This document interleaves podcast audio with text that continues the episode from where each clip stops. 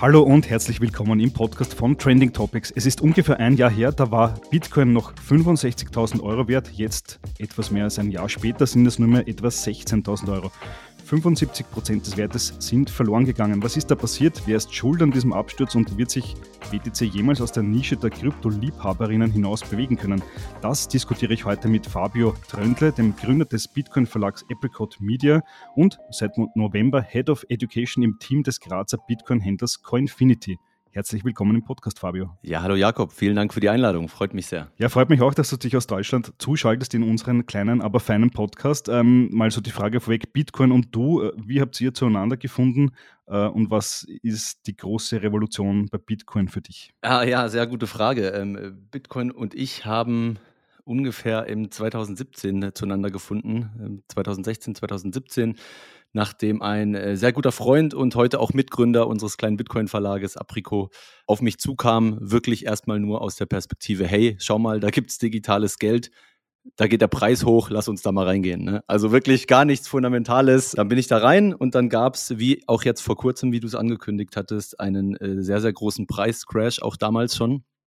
Und Gott sei Dank habe ich mich aber in diesem Preiscrash dann viel intensiver damit auseinandergesetzt und nicht weniger und habe irgendwie Abstand genommen äh, habe angefangen, äh, mich über Geldtheorie einzulesen, Ökonomie, Geldsysteme und so weiter und so fort. Und da hat es dann nach ein paar Monaten irgendwann Klick gemacht und dann habe ich verstanden, okay, hier geht es wohl um viel mehr. Ja, hier geht es um ein äh, freies, äh, dezentrales und vor allem zensurresistentes Geldsystem. Mhm, spannend, ja. Also 2017, das kann man noch dazu sagen, das war ja damals der große ICO-Hype. Also da gab es ja die, den ersten großen Crypto-Hype, wenn man so will. Äh, damals, glaube ich, ging Bitcoin so auf 20.000 Dollar äh, und alle waren hin und weg und Altcoins sind auch explodiert. Das heißt, du bist eigentlich über diese Altcoin-Welle reingekommen, aber dann eigentlich bei Bitcoin hängen geblieben, oder? Genau, also mir ging es eigentlich damals so, wie es heute noch ganz vielen Menschen geht. Ähm, ich habe dann kurz gedacht, aha, Blockchain ist eigentlich das Ding hier hinter Bitcoin und äh, da gibt es tausende Use Cases und die werden alles revolutionieren und wir werden Blockchains für Internet-Services haben und Blockchains für äh, Passport-IDs und Blockchains für Bananen, ja, was weiß denn ich. Und äh, das hat mich aber viel, viel Arbeit gekostet und äh, wirklich, da habe ich sehr viel gelesen, mich sehr tief in die Thematiken reingearbeitet, bis ich irgendwann verstanden habe, hm, nee, so richtig gibt es unterm Strich bisher eigentlich nur einen richtig interessanten, verifizierten Use Case für eine dezentralisierte Blockchain und das ist meiner Meinung nach Geld. Okay, alles klar. Und das hat dich dann dazu gebracht, sogar einen eigenen Buchverlag zu gründen, um ausschließlich über dieses Thema zu publizieren. Exakt, ja. Also es, es ist dann immer so, ich kenne ganz viele meiner Kollegen, die auch im Bitcoin-Space unterwegs sind, denen ging das ähnlich. Man hat dann so ein bisschen diese Erkenntnis, die einen viel Arbeit gekostet hat, ähm, wie revolutionär wirklich Bitcoin als, als dezentrales Geldsystem ist. Und dann möchte man natürlich, wie man dann so im, im Überschwänglichen agiert, ja, möchte man natürlich das allen erzählen, die man kennt. Und mir und dem Stefan, meinem Mitgründer, fiel damals auf, es gibt auf Deutsch halt noch recht wenig Content. Ne? Es gab sehr viele englische Podcasts schon, es gab einige gute englische Bücher, äh, The Bitcoin Standard unter anderem. Gerade dieses Buch hat bei mir dafür gesorgt, dass ich wirklich auch so den Unterschied gesehen habe, Bitcoin zu äh, anderen Coins, ja, zu anderen Projekten. Dann haben wir gesehen, das, das gibt es noch nicht auf Deutsch am Markt. Und dann haben wir gedacht, komm, versuchen wir uns mal da dran. Und das ist dann wirklich sehr, sehr gut gelaufen, sehr, sehr erfolgreich. Wir haben heute, äh, ich glaube, zehn oder sogar ein bisschen mehr Bücher mittlerweile äh, übersetzt und auf Deutsch rausgebracht und ähm, ist, glaube ich, ein guter Mehrwert mittlerweile für die Community und hilft auch ganz vielen Leuten, die auch des Englischen nicht mächtig sind, da schnell schnell reinzukommen in das Ganze. Hm, okay. Na, ich bin persönlich äh, auf Bitcoin gekommen, so ich glaube, das war so 2014, 2015, da war ich damals noch äh, Reporter bei einer großen österreichischen Tageszeitung und da war ich jedes Jahr Ende des Jahres am Chaos Computer Communication Congress in, in Hamburg und Berlin war das. Und das war zum, für mich so irgendwie so die erste Community, die halt so wirklich Bitcoin äh, lieb gehabt hat. Äh, da waren halt viele Hacker, also White Hat Hacker würde man sie wahrscheinlich nennen, also die guten, viele Leute, die sich mit Kryptographie beschäftigen und so weiter. Und da ist erstes Mal bei mir Bitcoin, Bitcoin eher so, so aufgepoppt. Ich habe aber damals nicht zugegriffen. Im Nachhinein schade. Äh, aber wie würdest du das bewerten? Gerade in Österreich, Deutschland, der Schweiz gibt es schon wirklich sehr viele Bitcoin-Anhänger. Worauf führst du das zurück? Puh, das ist eine gute Frage. Ähm, ich, ich könnte jetzt gar nicht mal mit Sicherheit sagen, ob es überproportional viele sind im Vergleich mit anderen Ländern, ja, wie zum Beispiel USA oder so.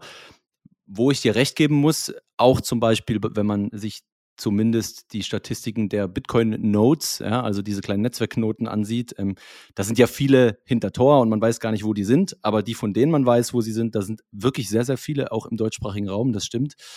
Ich weiß nicht, ob man da wirklich irgendeine Verbindung ziehen kann und, und sagen kann, das liegt an Grund ABC, Schwierig zu sagen. Ähm, vielleicht ist da äh, zumindest die deutsche Historie, was, was die Hyperinflation 1922, 23 angeht. Vielleicht liegt das noch in den Knochen, ja, das weiß ich nicht.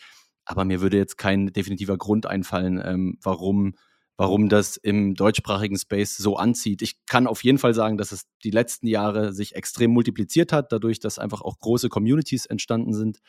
Aber wieso auch schon seit so frühen Zeiten? Schwierig. Weiß nicht, hast du eine Vermutung?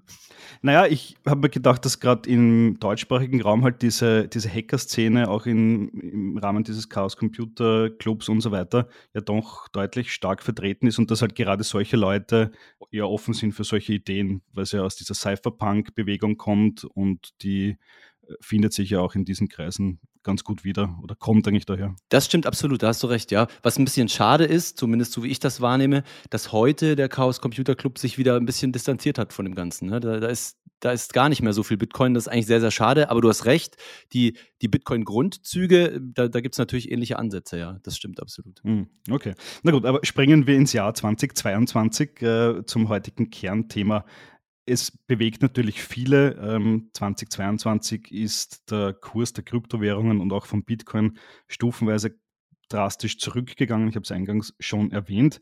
Ähm, und jetzt gibt es natürlich viele Faktoren, aber mal ganz neutral gefragt, aus deiner Sicht, wer ist denn schuld an diesem Absturz oder was? Ja, ich glaube, ich glaube, äh, einzelnen Personen oder einzelnen Gruppen kann man das, kann man das schwer äh, zuschustern. Ähm, wahrscheinlich war es auch so, dass der Run auf die 60.000 Dollar hoch mal wieder eine kleine Übertreibung war, wie wir es ja immer sehen in diesem Bereich. Aber es ist halt jetzt doch in den letzten Monaten mehrmals das passiert, vor dem auch wirklich vorrangig Bitcoiner die letzten Jahre und Monate immer wieder gewarnt haben. Ne? Also äh, erst hat äh, Celsius erwischt, ja, dann äh, FTX erwischt, ähm, jetzt sind einige andere Börsen auch noch am Wackeln und all das nur, weil das eigentliche Ethos, um das es ging, ja, und zwar seine Bitcoin wirklich selbstständig zu halten, das ist ja eigentlich auch die Innovation. Ne? Ich kann ein digitales Gut ähm, mit meinen eigenen Schlüsseln selbst verwahren und bin auf niemand Drittes angewiesen ganz vielen Leuten ist das einfach nicht bewusst. Ja? Die halten ihre Coins auf den Börsen. Und was jetzt die eine oder andere Börse gemacht hat, ist halt Customer Funds ähm, weiterverliehen, ja, oder damit anderen Schabernack getrieben, um äh, wiederum Dritten ähm, zum Beispiel irgendwelche fixen Renditen auszahlen zu können. Äh, und das in einem großen, verschachtelten, komplexen System ähm, mit ähm, irgendwelchen selbstgebastelten Altcoins, die sie dann als Token benutzen, um da Funds hin und her zu schieben. Und es kommt halt dann immer, wie es kommen muss, ja. Irgendwann äh, reicht mal ein, ein Gerücht, ja, dass vielleicht Token XY oder die Bitcoin auf FTX nicht gedeckt sind. Dann ziehen viele ihre Funds ab und dann äh, wird auf einmal klar, oh, die, die haben ja gar nicht so viel Funds, wie sie vorgeben, ja. Und dann äh, ist das natürlich so ein bisschen der Dominosteinchen-Effekt, ja. Dann reißt die eine Börse äh, in den Abgrund, die nächste wird mitgerissen und so weiter und so fort. Und das erzeugt natürlich sehr, sehr viel Angst und Unsicherheit auf den Märkten und dann ziehen viele für sich den Schluss, okay, ich will damit doch nichts mehr zu tun haben. Ja, das ist jetzt hier 20 Prozent runtergegangen. Zack, ich verkaufe meine Bitcoin, ich verkaufe meine was auch immer für Altcoins und ähm, sagen erstmal Adieu diesem ganzen Space. Eigentlich zu Unrecht und es ist auch schade, wenn es Leute langfristig ähm, abschreckt. Ich glaube, in die Zukunft gehend Bitcoin haben, ähm, ist sicher keine schlechte Entscheidung, also zumindest mal nicht null Bitcoin haben. Ähm, man muss halt wirklich die Arbeit reinstecken, sich damit auseinanderzusetzen. Was bedeutet das, ja? Die Bitcoin, wenn man Bitcoin kauft, man darf gerne Börsen benutzen, aber zieht diese Bitcoin einfach immer ab in eure eigene Custody, also auf eure eigenen ver ver verwalteten Wallets. Äh, wenn ihr das nur irgendwo per Zugang auf einer Kryptobörse liegen habt, dann äh, seht ihr wie bei FTX, vielleicht gehören euch die Bitcoin gar nicht. Mhm.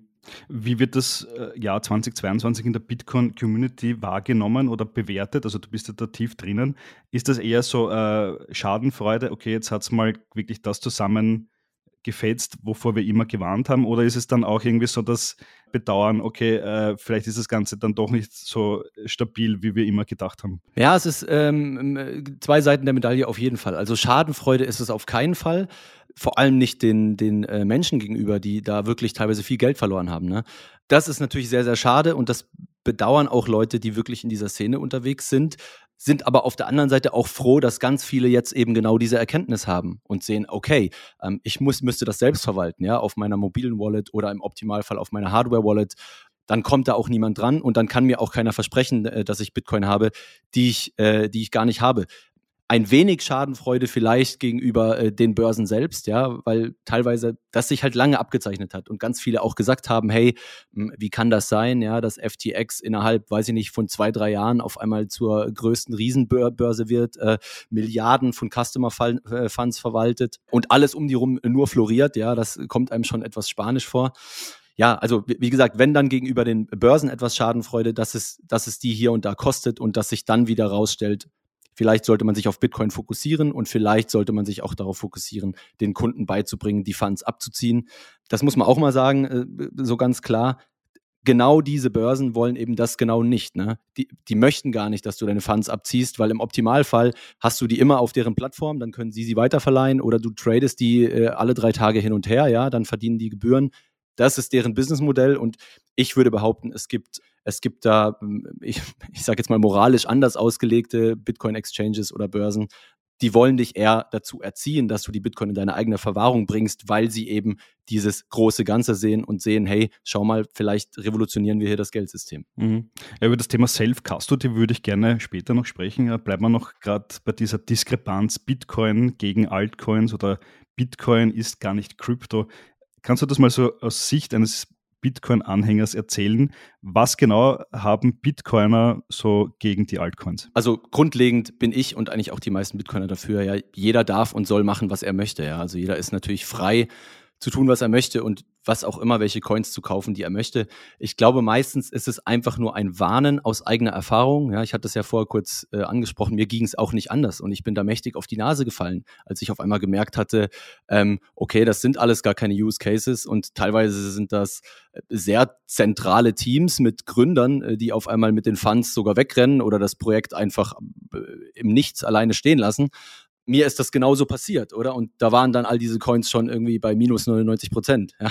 Und ich glaube, es ist oft einfach so, dass wir äh, davor warnen wollen, dass das anderen Leuten nicht auch, auch passiert. Ne? Also es claimt hier keiner für sich, das, das perfekte Wissen zu haben, ja, und mit dem erhobenen Zeigefinger zu sagen, aber hört, hört, äh, wir, wir wissen, wie es ist und kauft nur Bitcoin, sondern es sind eher Erfahrungen und vor allem sehr viel Wissen auch bezüglich Geldtheorie, bezüglich Netzwerkeffekte, die einen dazu bringen, zu sehen, hm, okay, zumindest wenn es darum geht, dezentrales Geld zu sein, ist es sehr, sehr unwahrscheinlich, dass ein Altcoin äh, Bitcoin noch einholt. Und das aus zahlreichen Gründen, auf die wir gerne eingehen können, wenn du möchtest. Es sind sicher zwei, drei, vier verschiedene Punkte.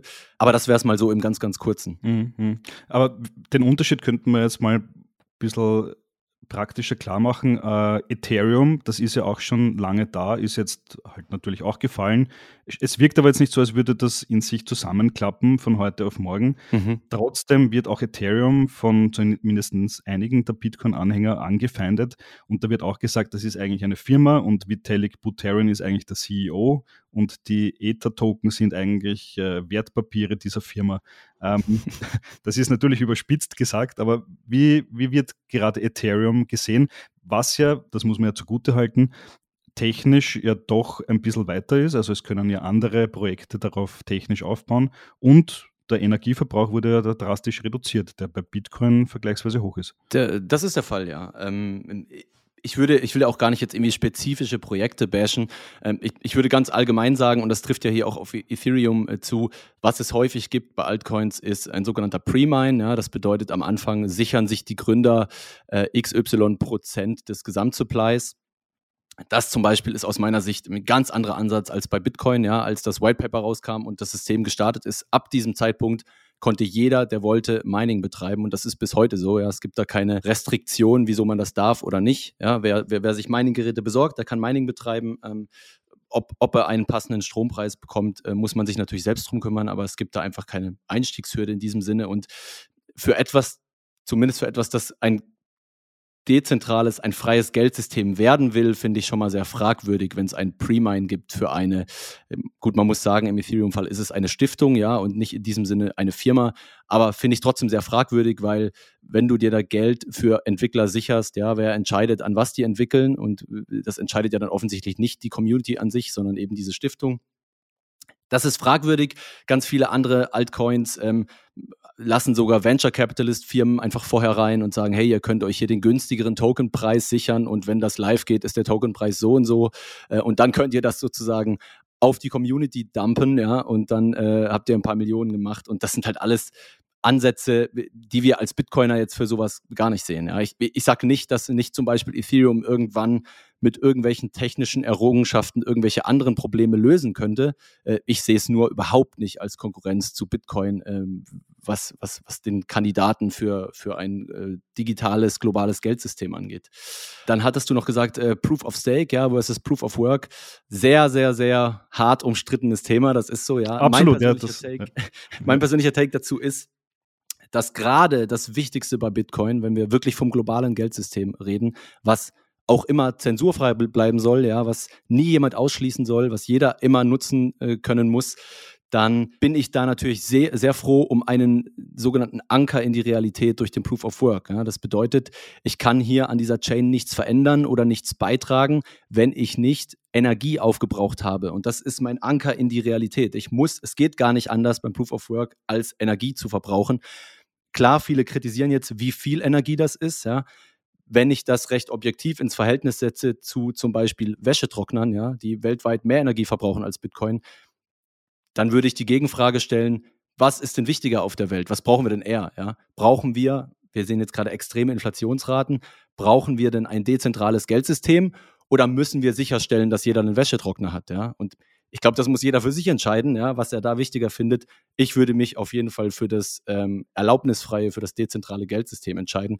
Und genau dieser Anker in die Realität, der fehlt mir persönlich einfach bei Proof of Stake. Ja. Ich habe nicht diese unfälschbaren Kosten. Wer bei Proof of Stake mal äh, einen gewissen Stake hat, ja, der ist Teilhaber daran, die äh, neu ausgegebenen Coins zu bekommen. Ja.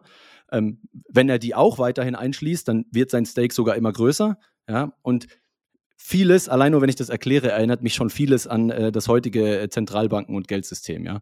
Wer sich einmal gut positioniert hat, der ist für immer gut positioniert. Das haben wir bei Bitcoin nicht. Ja? Wenn irgendwie eine große Mining-Firma äh, aufhört oder in Betrieb einstellt, dann können sie nicht einfach weiter Bitcoins generieren, sondern dann hat sich das erledigt, ja, weil man immer diesen Anker in die Realität mit Energie hat. Also das ist für mich tatsächlich eine der wichtigsten Eigenschaften äh, von Bitcoin sogar, auch wenn viele das eigentlich als die kritischste überhaupt sehen. Hm.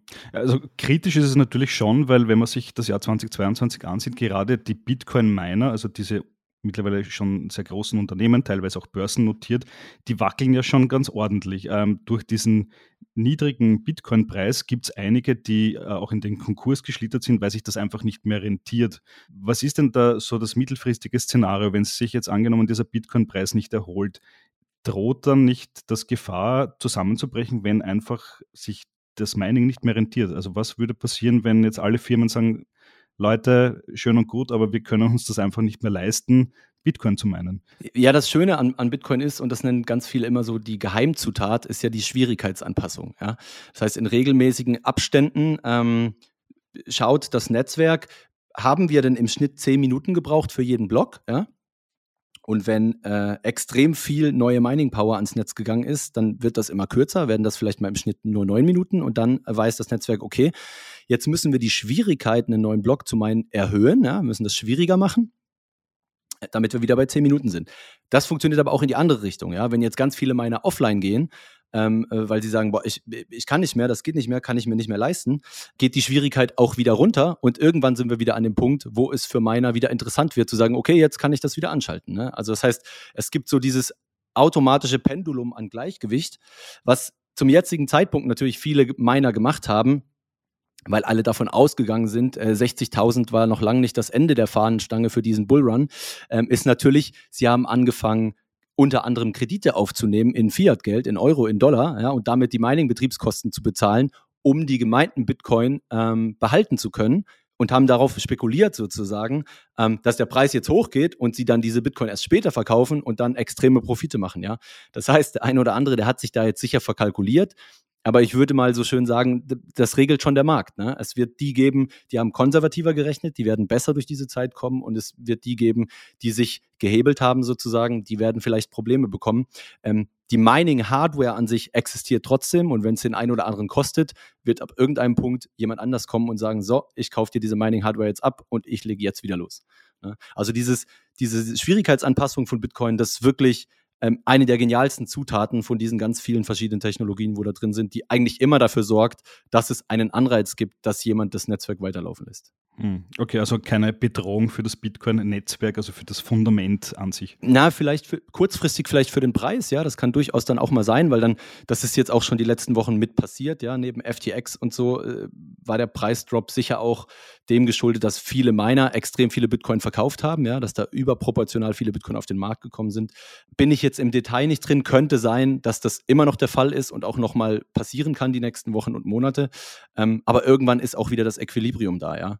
Da, da haben die entweder alles verkauft oder sie machen halt irgendwann dicht oder sie sagen so, okay, jetzt sind wir wieder auf Null, können wir wieder weitermachen und dann erholt sich das wieder. Das heißt, kurzfristiger Impact auf den Preis durchaus möglich, langfristiger Impact darauf, wie sich Bitcoin das Netzwerk entwickelt, glaube ich eher weniger. Hm, okay. Ähm, hinter dir an der Wand sehe ich ein Plakat, da steht drauf, Bitcoin ist das härteste Geld. Ähm, und Bitcoin kommt ja mit verschiedenen Versprechen daher. Also mal, mal, heißt es, es ist das digitale Gold, mal heißt es, es ist äh, das, eben das härteste Geld, es ist das Potenzial einer globalen Internetwährung und es sei ja auch ein guter Schutz gegen Inflation. Zumindest äh, hatte man das im Jahr 2020 noch vermehrt hören können. Jetzt muss ich sagen, auch wenn ich mich sehr für das Thema interessiere, all diese Versprechen wurden nicht oder noch nicht eingelöst mal die Frage an dich, warum glaubt ihr Bitcoin-Anhänger trotzdem noch so fest daran? Ja? Also auch obwohl es viel Narrative gibt, die sich aber am Ende, wenn man sich konkret anschaut, nicht äh, eingelöst haben. Naja, ich glaube, also man muss erstmal unterscheiden dazwischen, was denn einem das Bitcoin-Netzwerk und der, und der Konsens dort verspricht und was ähm, Menschen da rein interpretieren. Ne? Also was mir Bitcoin verspricht, ist ungefähr alle zehn Minuten gibt es einen Block und wir werden niemals mehr als 21 Millionen haben. Ja? Der Rest, der daraus dann folgt, ja, der, der obliegt der Interpretation von Menschen. Das ist schon so, wenn man jetzt die letzten ein, zwei Jahre anguckt, könnte man sagen, oh, das ist ja gar kein Inflationsschutz. Bitcoiner haben immer ähm, einen sehr, sehr langen Zeithorizont äh, oder eine sogenannte niedrige Zeitpräferenz. Das heißt, ähm, uns geht es grundlegend eigentlich langfristig um eine bessere Zukunft, oder? Ob jetzt äh, innerhalb ein bis zwei Jahren der Bitcoin-Preis extrem nach oben oder extrem nach unten geht, ist den meisten relativ egal, weil sie einfach den langfristigen Trend erkennen, ähm, dass immer mehr Leute Bitcoin wertschätzen, einfach auch durch ihre Unabhängigkeit. Ne? Also Bitcoin als unabhängiges Geldsystem, das ist eigentlich der große Wert äh, von Bitcoin. Und je mehr Leute das verstehen und deswegen sagen, hm, einen kleinen Teil an Bitcoin würde ich dann doch gern halten, desto höher wird in Anführungsstrichen langfristig auch der Preis, ja. Dass wir so eine Volatilität jetzt haben, ist absolut klar, wenn man sich die Marktkapitalisierung äh, ansieht. Ne? Also wir sind da äh, weit weg davon entfernt, so viel Marktkapitalisierung wie Gold zu haben, ja. Und ähm, noch nicht mal Gold ist sehr, sehr, sehr stabil, aber langfristig auch immer natürlich mit Tendenz nach oben. Ähm, ich, würd, ich könnte jetzt als Gegenfrage stellen, ähm, wie viel Prozent haben wir da gemacht auf äh, ungefähr die letzten vier Jahre, ja? Und dann sind das 360 Prozent. Und wenn ich das jetzt mal durch vier Jahre teile, dann würde ich doch sagen, ist gar kein so schlechter Inflationshedge. Ne? Aber das muss man schon sagen. Wie gesagt, aufgrund der äh, noch sehr geringen Bekanntheit oder ich sag mal, weil sehr wenige Leute Bitcoin tiefgreifend verstehen, das macht diese Volatilität aus. Oder Leute strömen in den Markt, irgendwas passiert, Leute strömen wieder aus dem Markt. Ähm, wer Bitcoin tiefgreifend versteht, der hält das nicht für die nächsten zwei, sondern für die nächsten zehn oder zwanzig oder dreißig Jahre. Und da Bitcoins Geschichte ist noch kurz, das muss man natürlich sagen, aber da ist der Trend dann doch ähm, relativ klar, ja. Also man sieht, wir sind immer noch in der Preisfindung. Wenn Bitcoin rein hypothetisch jetzt mal gesehen ähm, der Großteil der Welt sagt, hm, so ein bisschen Bitcoin auf der hohen Kante haben, macht schon Sinn, ja, ähm, dann wären wir erstens in ganz anderen Preislevels, ja, und zweitens wäre die Volatilität, also die Preisschwankung viel geringer, ja, weil der Markt viel liquider ist und meiner Meinung nach werden wir das über die nächsten fünf bis zehn Jahre auch sehen, dass diese extreme Volatilität immer abnimmt. Ähm, insofern mehr Leute Bitcoin nutzen, mehr Leute Bitcoin verstehen. Hm. Das heißt, du würdest jetzt sagen, dass ähm, die jetzige Phase, wo ja Bitcoin weniger einem Pendant zu Gold, zumindest in der Preisbildung, gleicht, sondern eigentlich sich eher wie eine Tech-Aktie verhält. Ne? Also wenn der SP 500 fällt, dann fällt Bitcoin auch und wenn der steigt, dann steigt er auch wieder. Also da gibt es eine durchaus enge Kopplung. Ähm, aber da würdest du sagen, das ist jetzt nur eine Phase, weil jetzt halt mal so die, die Tech-Welt äh, aufgesprungen ist? Ich denke schon. Also es ist zum großen Teil sicher auch ähm, den letzten Jahren geschuldet, den extremen Gelddruck-Exzessen und, und, und das, was das auch am Aktienmarkt mit sich gebracht hat. Ne? Man hat ja gesehen, so die letzten Jahre sind die Leute nur so geflüchtet in Aktien und Immobilien, ja, und deswegen sind die Preise da hochgeschossen. Also dann kam Corona, dann, dann gab es einen kleinen Crash und dann ging es sogar noch raketenartiger äh, weiter hoch, weil, weil eben noch mehr Geld gedruckt wurde. Und jetzt sehen wir, wenn die Zinsen angehoben werden, äh, dann, dann flüchtet das Geld da wieder aus dem Markt. Und das meinte ich vor. Ich würde sagen, 90 Prozent der Leute, die Bitcoin halten, haben wahrscheinlich gar nicht wirklich verstanden, wozu es da ist. Ne? Ansonsten würde das nämlich gar nicht passieren. In, in einer Welt, in der ähm, Bitcoin, was ja wirklich eine relativ kurze Geschichte hat jetzt im Vergleich zu Immobilien, Gold mit tausenden von Jahren Aktien, ähm, in einer Welt, in der Bitcoin längst etabliert ist und die meisten Leute das verstehen, wäre es sogar das absolute Asset, in das ich reingehe, sobald die wirtschaftliche äh, Aussicht unsicherer wird. Ja, das wäre eigentlich die absolute, das absolute Fluchtasset. Aber ähm, ich meine, da arbeiten viele, viele dran, da arbeiten viele Bitcoiner dran, dass, dass, dass dieses Wissen natürlich auch die Leute erreicht, ja. Und, und solange die meisten Leute das nicht verstehen oder nicht wissen äh, oder nicht einer größeren Masse folgen, die das schon so betreibt, ähm, wird das so sein. Ja? Dann wird das natürlich ähnlich mit den Aktienmärkten äh, korrelieren, ganz klar. Mhm.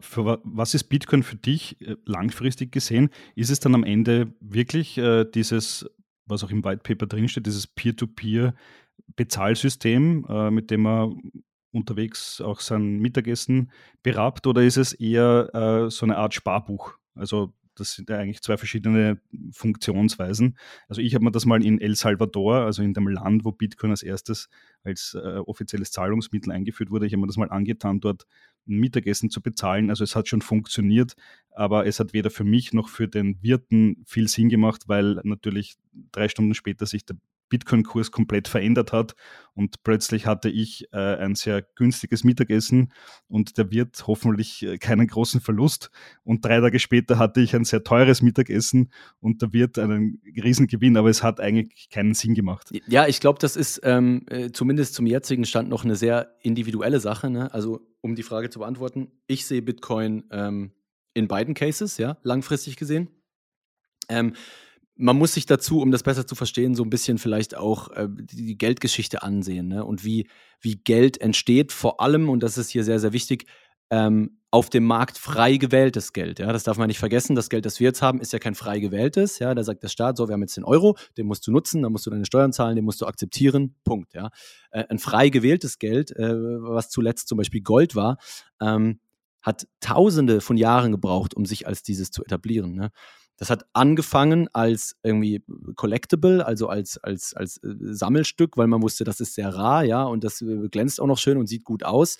Ähm, und nach Hunderten von Jahren, als sich gezeigt hat, okay, ähm, scheinbar im Gegensatz zu anderen Gütern, wie irgendwie meinen Kartoffeln oder was auch immer, die verderben irgendwann, äh, scheint das gegenüber anderen Personen, mit denen ich Handel betreibe, auch relativ gut seinen Wert zu halten. Ne? Das bedeutet, man nennt das äh, ist ein verkäufliches Gut. Also das heißt, ich kriege das immer gut an den Mann, ohne großen Wertverlust, weil jeder sagt, ah ja, hm, kann ich gebrauchen, denn ich weiß, in zwei Jahren kauft mir das noch gleich viel und dann kann ich das wieder abgeben. So.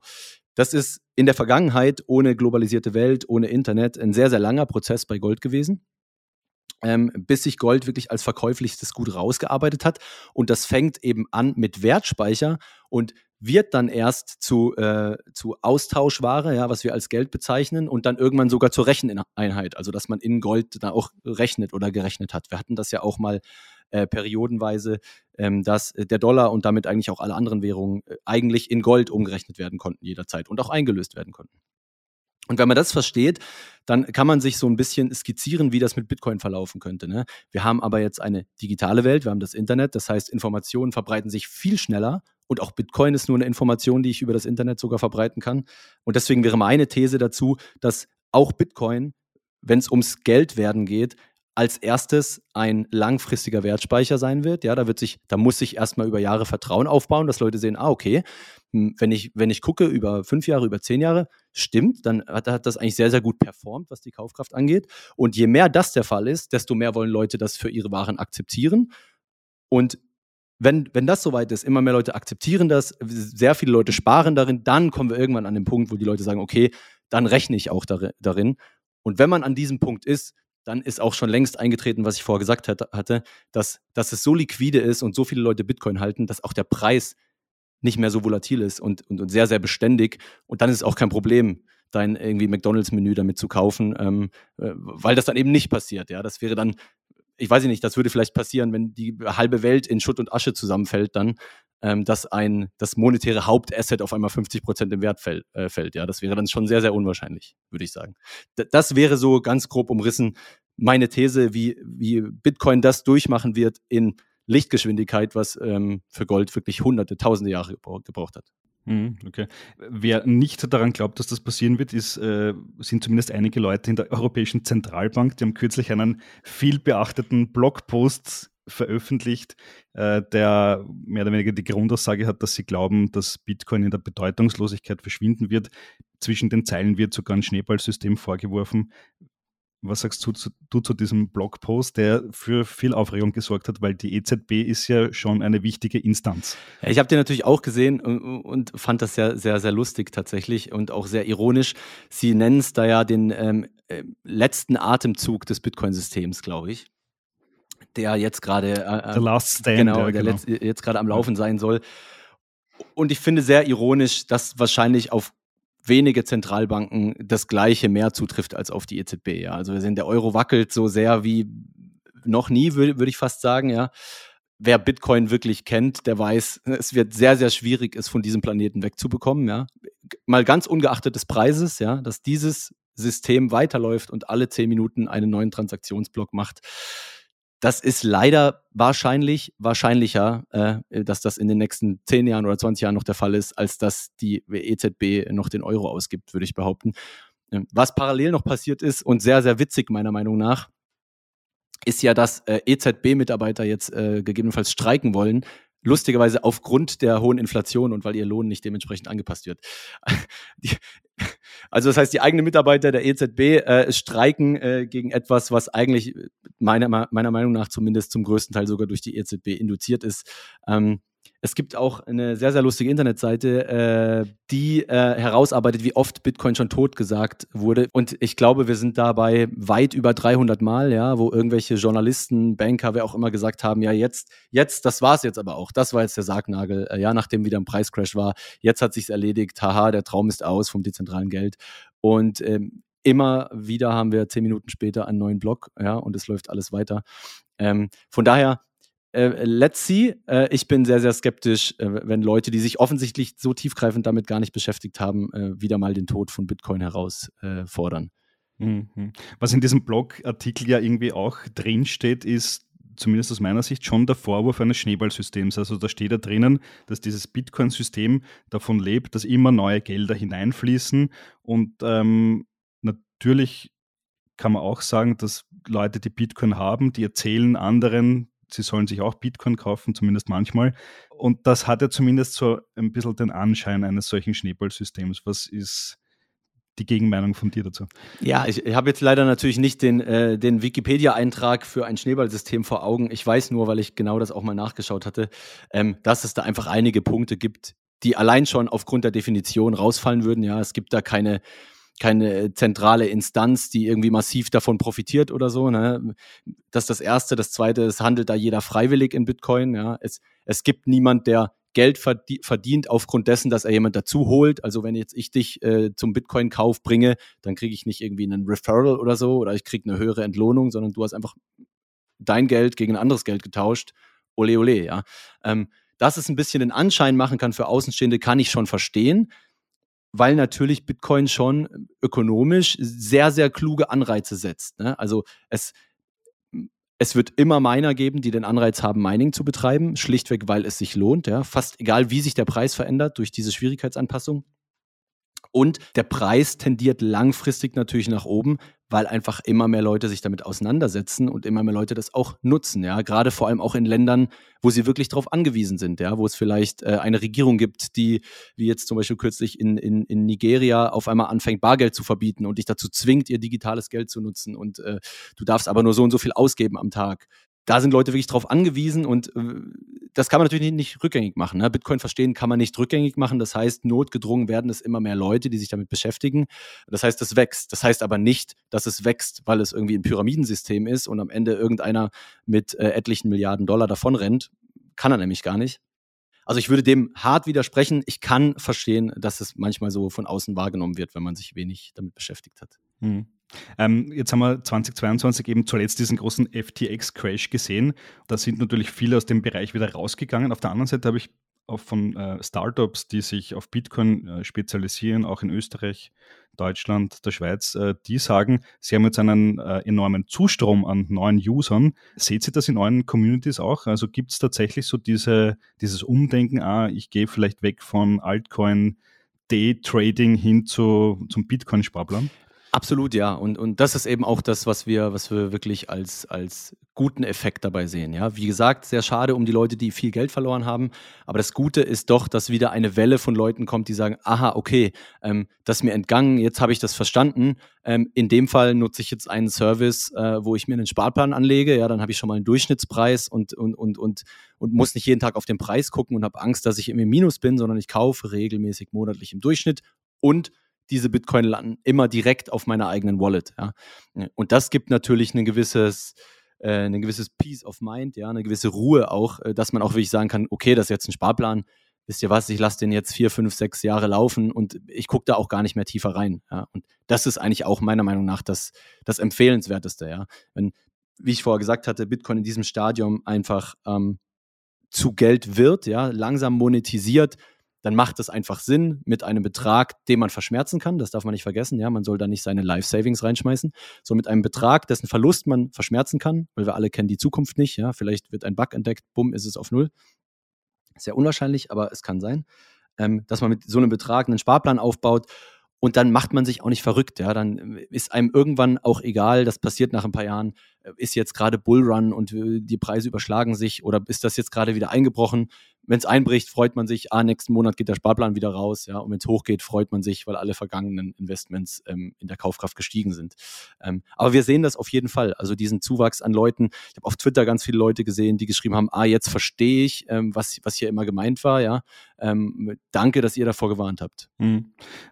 und das bedeutet auch quasi anschließend, dass immer mehr Leute hingehen zu Self-Custody Wallets, also kümmern sich selber mit Hardware, mit Software darum, diese Private Keys zu verwahren, um auf ihre Kryptoassets zugreifen zu können.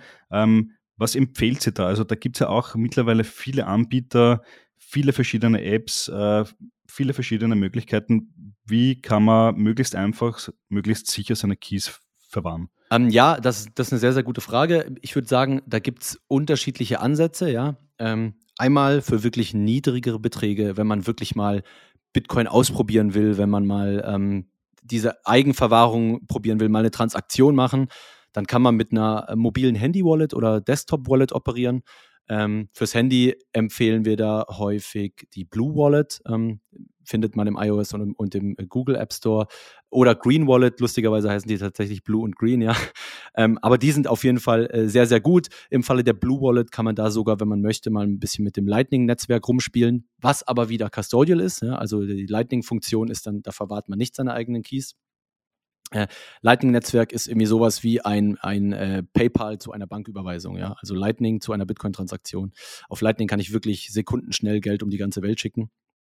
Eine Bitcoin-Transaktion dauert ja immer ein paar Minuten. Also wie gesagt, Blue Wallet und Green Wallet da fürs Handy zum Ausprobieren. Am Desktop gibt es da Spectre Wallet und Sparrow Wallet. Ich kann auch nachher die Links nochmal alle zusammensammeln für die Zuschauer, dann äh, packen wir das in die Show Notes. Aber, und das muss man auch sagen, in solchen Handy-Wallets, auch Desktop-Wallets, da empfiehlt man wirklich nur da soll man das an Wert reinpacken, was man wirklich auch in der Geldbörse im, in seiner Hosentasche hat. Ne? Also vielleicht mal ein paar hundert Euro, aber das war es dann auch. Und sobald das wirklich in die Tausenden geht, ähm, empfehlen wir wirklich Hardware-Wallets. Das sind dann so kleine, meist äh, USB-Stick-ähnliche Geräte die einfach Hochsicherheitsgeräte sind, die dafür sorgen, dass kein Computer, äh, an die man die ransteckt, jemals darauf zugreifen kann. Und diese Geräte beinhalten dann sozusagen dein, dein Geheimnis, dein Bitcoin-Passwort, nenne ich es jetzt mal vereinfacht.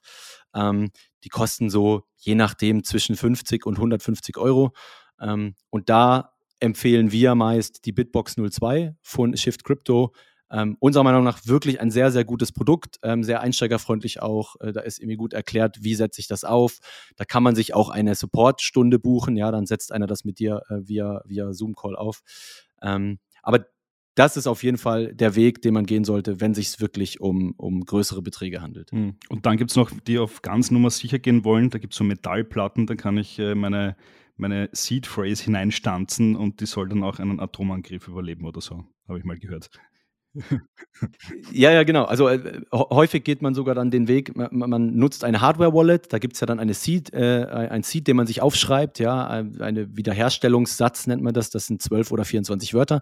Ähm, den schreibt man sich dann auf beim Aufsetzen dieser Hardware-Wallet und dann, wie du gerade sagst, ähm, die meisten Leute sagen dann, okay, ich brauche aber noch eine Absicherung zu dieser Hardware-Wallet. Ja, was ist, wenn mir dieser Stick kaputt geht? Also muss ich diese Wörter irgendwo aufschreiben und den Leuten, wie du gesagt hattest, den Aufschreiben nicht reicht.